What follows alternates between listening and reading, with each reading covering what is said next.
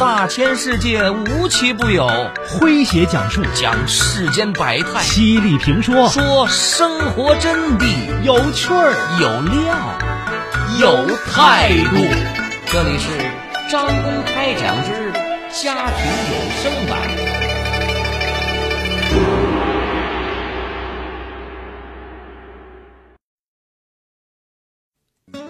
二零二零年八月，日本电视剧《反正都快死了》播出，引发了中国网友的高度关注。一个七十八岁的女人忍花，在丈夫去世后，发现她有小三儿和一个三十五岁的私生子。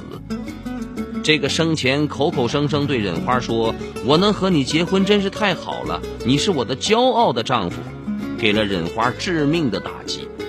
在孙子的提议下，她向当地政府申请了死后离婚。在这部电视剧的结尾，忍花努力活成了自己喜欢的样子，获得了新生。然而，在现实生活中，七十八岁才发现老公出轨并且育有三个私生子的罗隐，却始终咽不下这口气。离婚官司打了两年，如今已经八十岁的她，仍然沉浸在痛苦之中。来听今天的张公开讲，为各位讲述：七十八岁发现丈夫出轨，婚姻何时成了空壳？作者王娟。这里是张公开讲，在下张公。说，二零二零年的九月，八十岁的赵波又一次收到了妻子罗隐通过法院发来的起诉书。自打二零一八年赵波的婚外情被揭穿以后，悲情交加的罗隐坚决要求离婚，并且一次又一次的以房产纠纷、商铺纠纷、保险纠纷等各种财产问题为由，不断的起诉赵波。两人仅就房产问题就打了多场官司。罗隐表示说：“他毁了我的人生。”余生我也不会让他好过。在夫妻俩的名下有十几套房子、四五辆轿车、若干商铺和过亿的资金。罗隐花高价聘请律师的要求只有一个：让赵波净身出户。如果律师表示做不到，他就会再换一个律师。就这样。罗隐一连换了五个律师，但还是没有达到自己的目的。罗隐的朋友说：“罗隐从小就养尊处优的，是个富家女。赵波赚来的第一桶金是罗隐娘家给的。赵波靠着老丈人的各种社会关系才走到今天的。啊，罗隐原想着老了和赵波能有个相互的依靠。”没想到，对方不仅出轨，还有三个私生子，而且他们和自己在同一个小区住了整整四十年，所以他一下子崩溃了。以前他特别的自信，爱说爱笑，现在变得很自闭，连朋友都不愿意见了。罗隐退休前是音乐教师，退休后还经常被邀请教授钢琴课。她的老公赵波从事进出口贸易，因为生意做得很大，所以经常满世界的跑。两人的独生女儿已经五十多岁了，目前定居在国外。在外人眼里，这是一个值得羡慕的金钱和艺术完美结合的富豪之家。二零一八年九月，罗隐一个久未联系的女友来访，他打量着罗隐居住的豪宅，忍不住问他说：“这房子虽然豪华，但是太冷清了，他不常回来吗？”罗隐习以为常的说：“哦，他忙，一出差就是一个多月，就是不出差也要各种应酬，喝醉了就睡公司他的专用卧室里。”女友犹豫的说：“我知道你向来性格爽朗，做事明快，不喜欢猜疑。但我最近在逛街的时候，碰到你老公带着一个女人和孩子，感觉他们的关系不一般。你最好留心一些。”女友走后，联想到丈夫多年来的异常忙碌，罗隐觉得不对劲儿。他连忙雇佣了私家侦探调查赵波，而调查结果五雷轰顶般呐。赵波不仅有小三儿，而且和小三儿生了两女一男。最让罗隐感到不可思议的是。他们竟然和自己同住一个小区，而且已经整整四十年了。二零二零年八月，日本电视剧《反正都快死了》播出，引发了中国网友的高度关注。一个七十八岁的女人忍花，在丈夫去世后，发现她有小三儿和一个三十五岁的私生子。这个生前口口声声对忍花说：“我能和你结婚真是太好了，你是我的骄傲的丈夫。”给了忍花致命的打击。在孙子的提议下，他向当地政府申请了死后离婚。在这部电视剧的结尾，忍花努力活成了自己喜欢的样子，获得了新生。然而，在现实生活中，七十八岁才发现老公出轨并且育有三个私生子的罗隐。却始终咽不下这口气，离婚官司打了两年，如今已经八十岁的她仍然沉浸在痛苦之中。来听今天的张公开讲，为各位讲述：七十八岁发现丈夫出轨，婚姻何时成了空壳？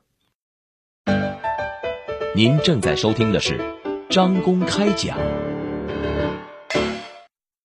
这里是张公开讲。在下张公，我们接着往下讲。说罗隐一下子从高高在上的宫殿坠入到暗无天日的深渊呐。然而，接下来收到的消息，让他受到了更加严重的打击。赵波三十八岁那年，开始有计划实施包养计划。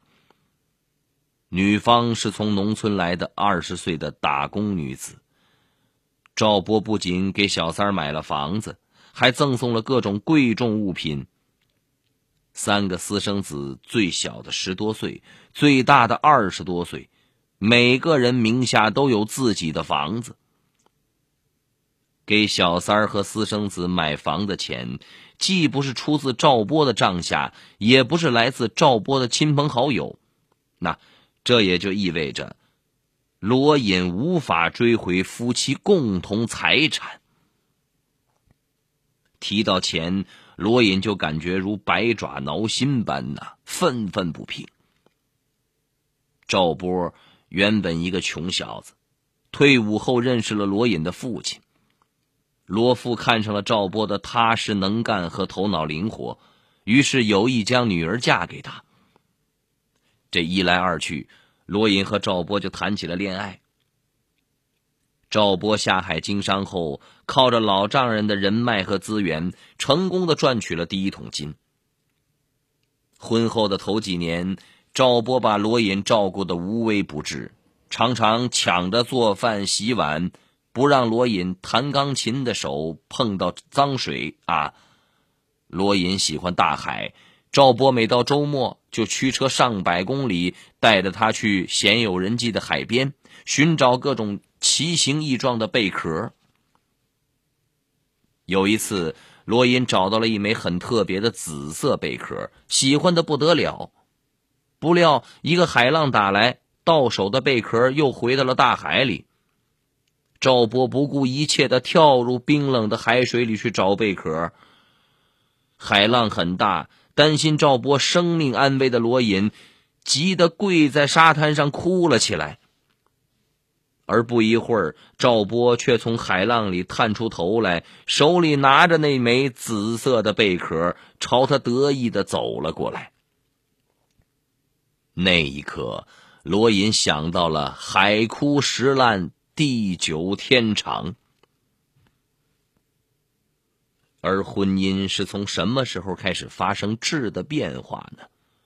罗隐无从得知。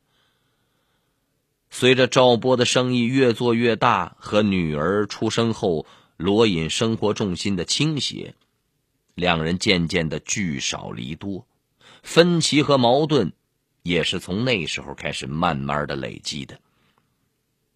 罗隐脾气比较大，为了尽量避免争吵，赵波看到苗头不对就离家出走。罗隐生下女儿的头几年，婆婆帮着带娃。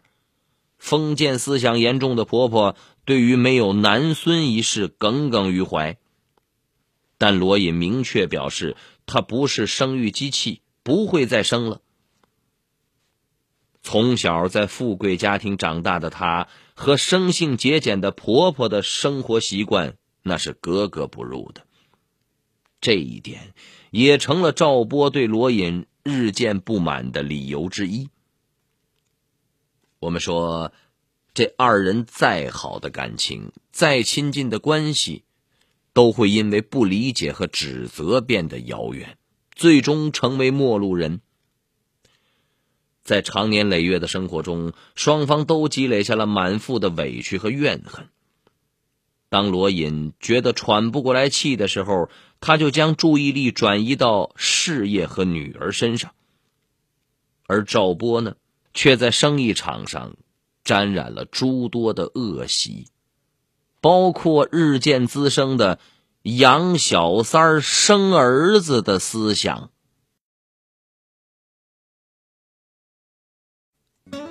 二零二零年八月，日本电视剧《反正都快死了》播出，引发了中国网友的高度关注。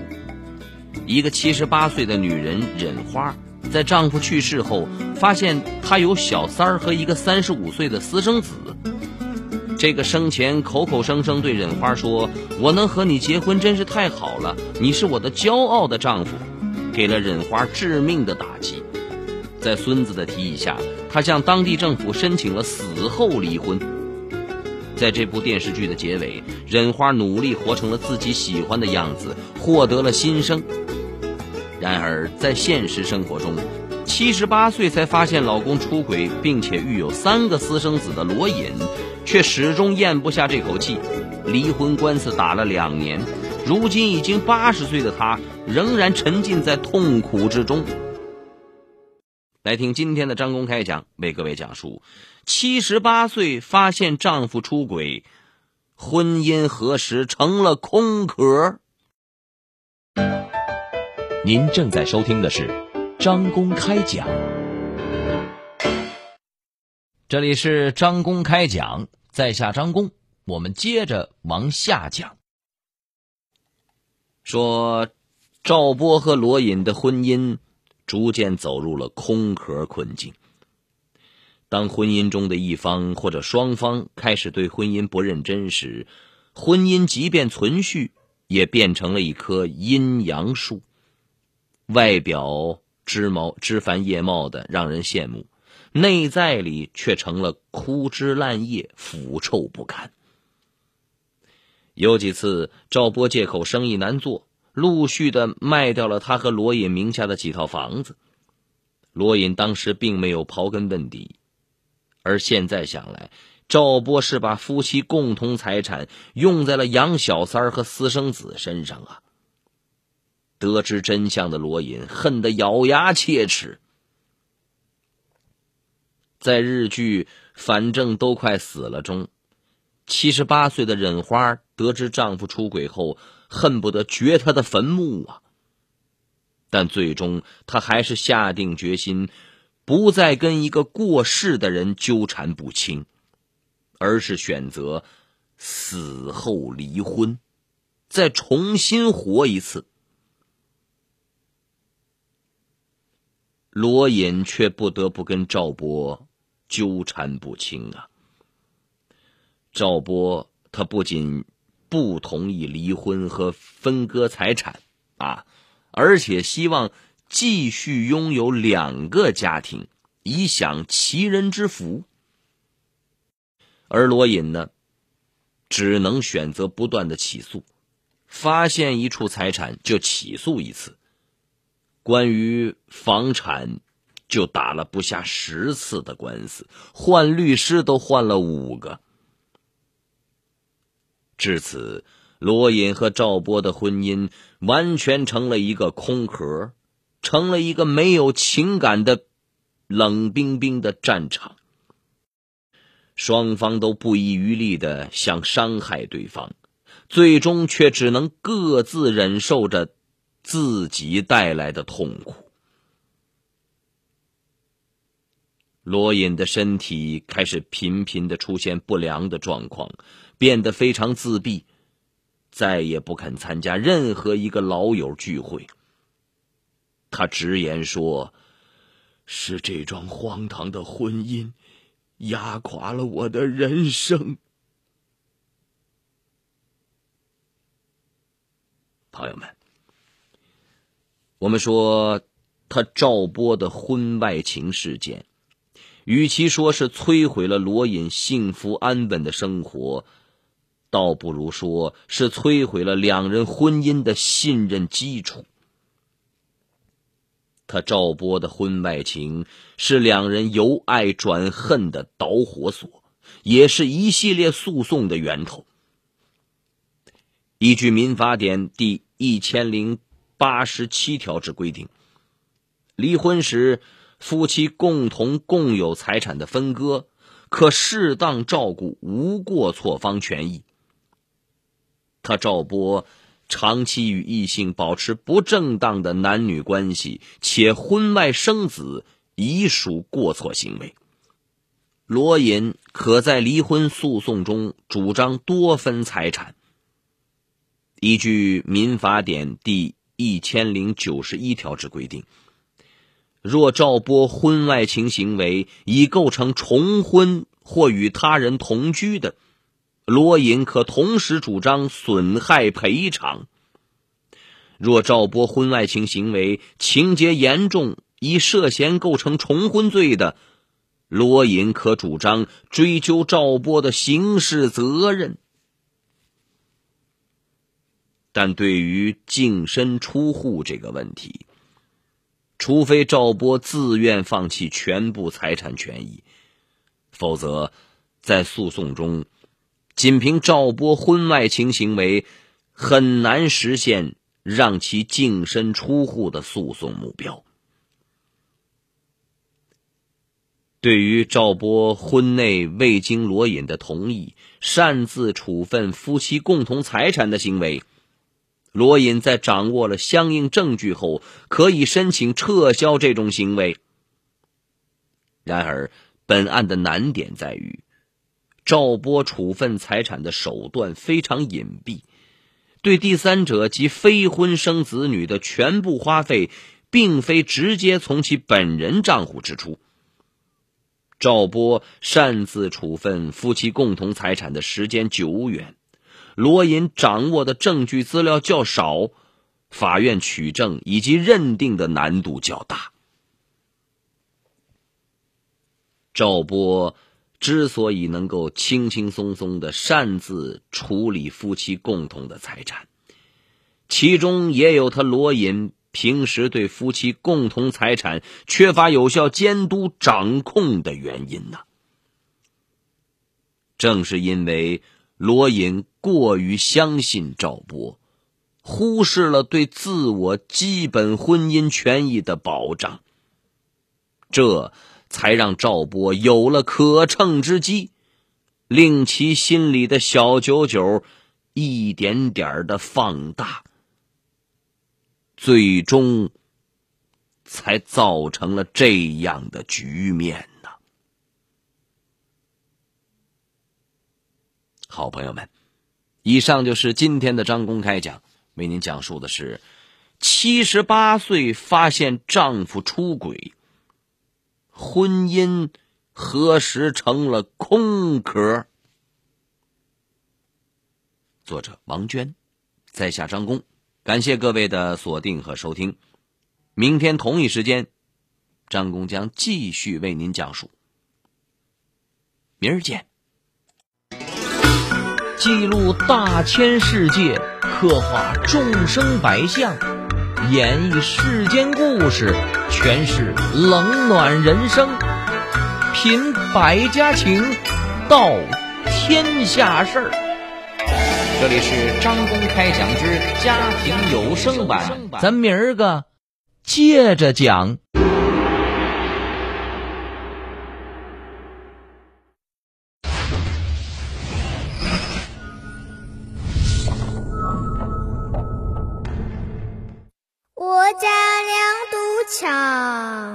前后百米长，得意中间走，你站站两旁。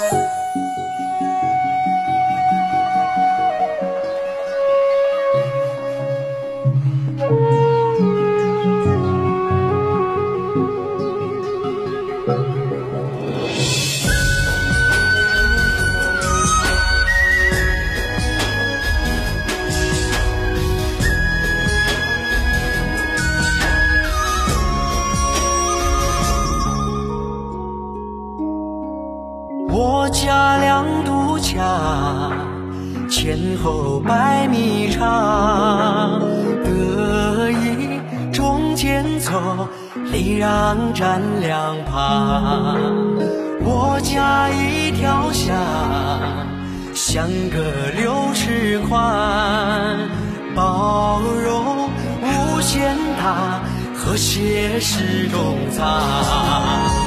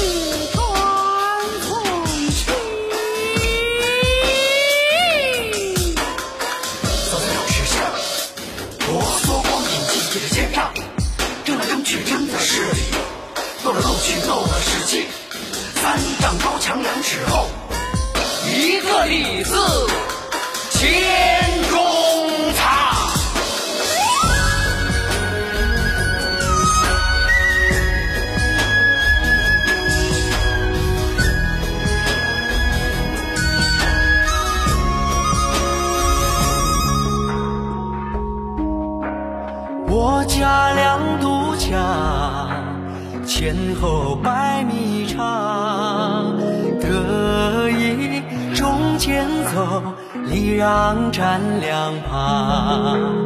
我家一条巷，相隔六尺宽，包容无限大，和谐是同藏。一枝树来，只为强，让它三尺又何妨？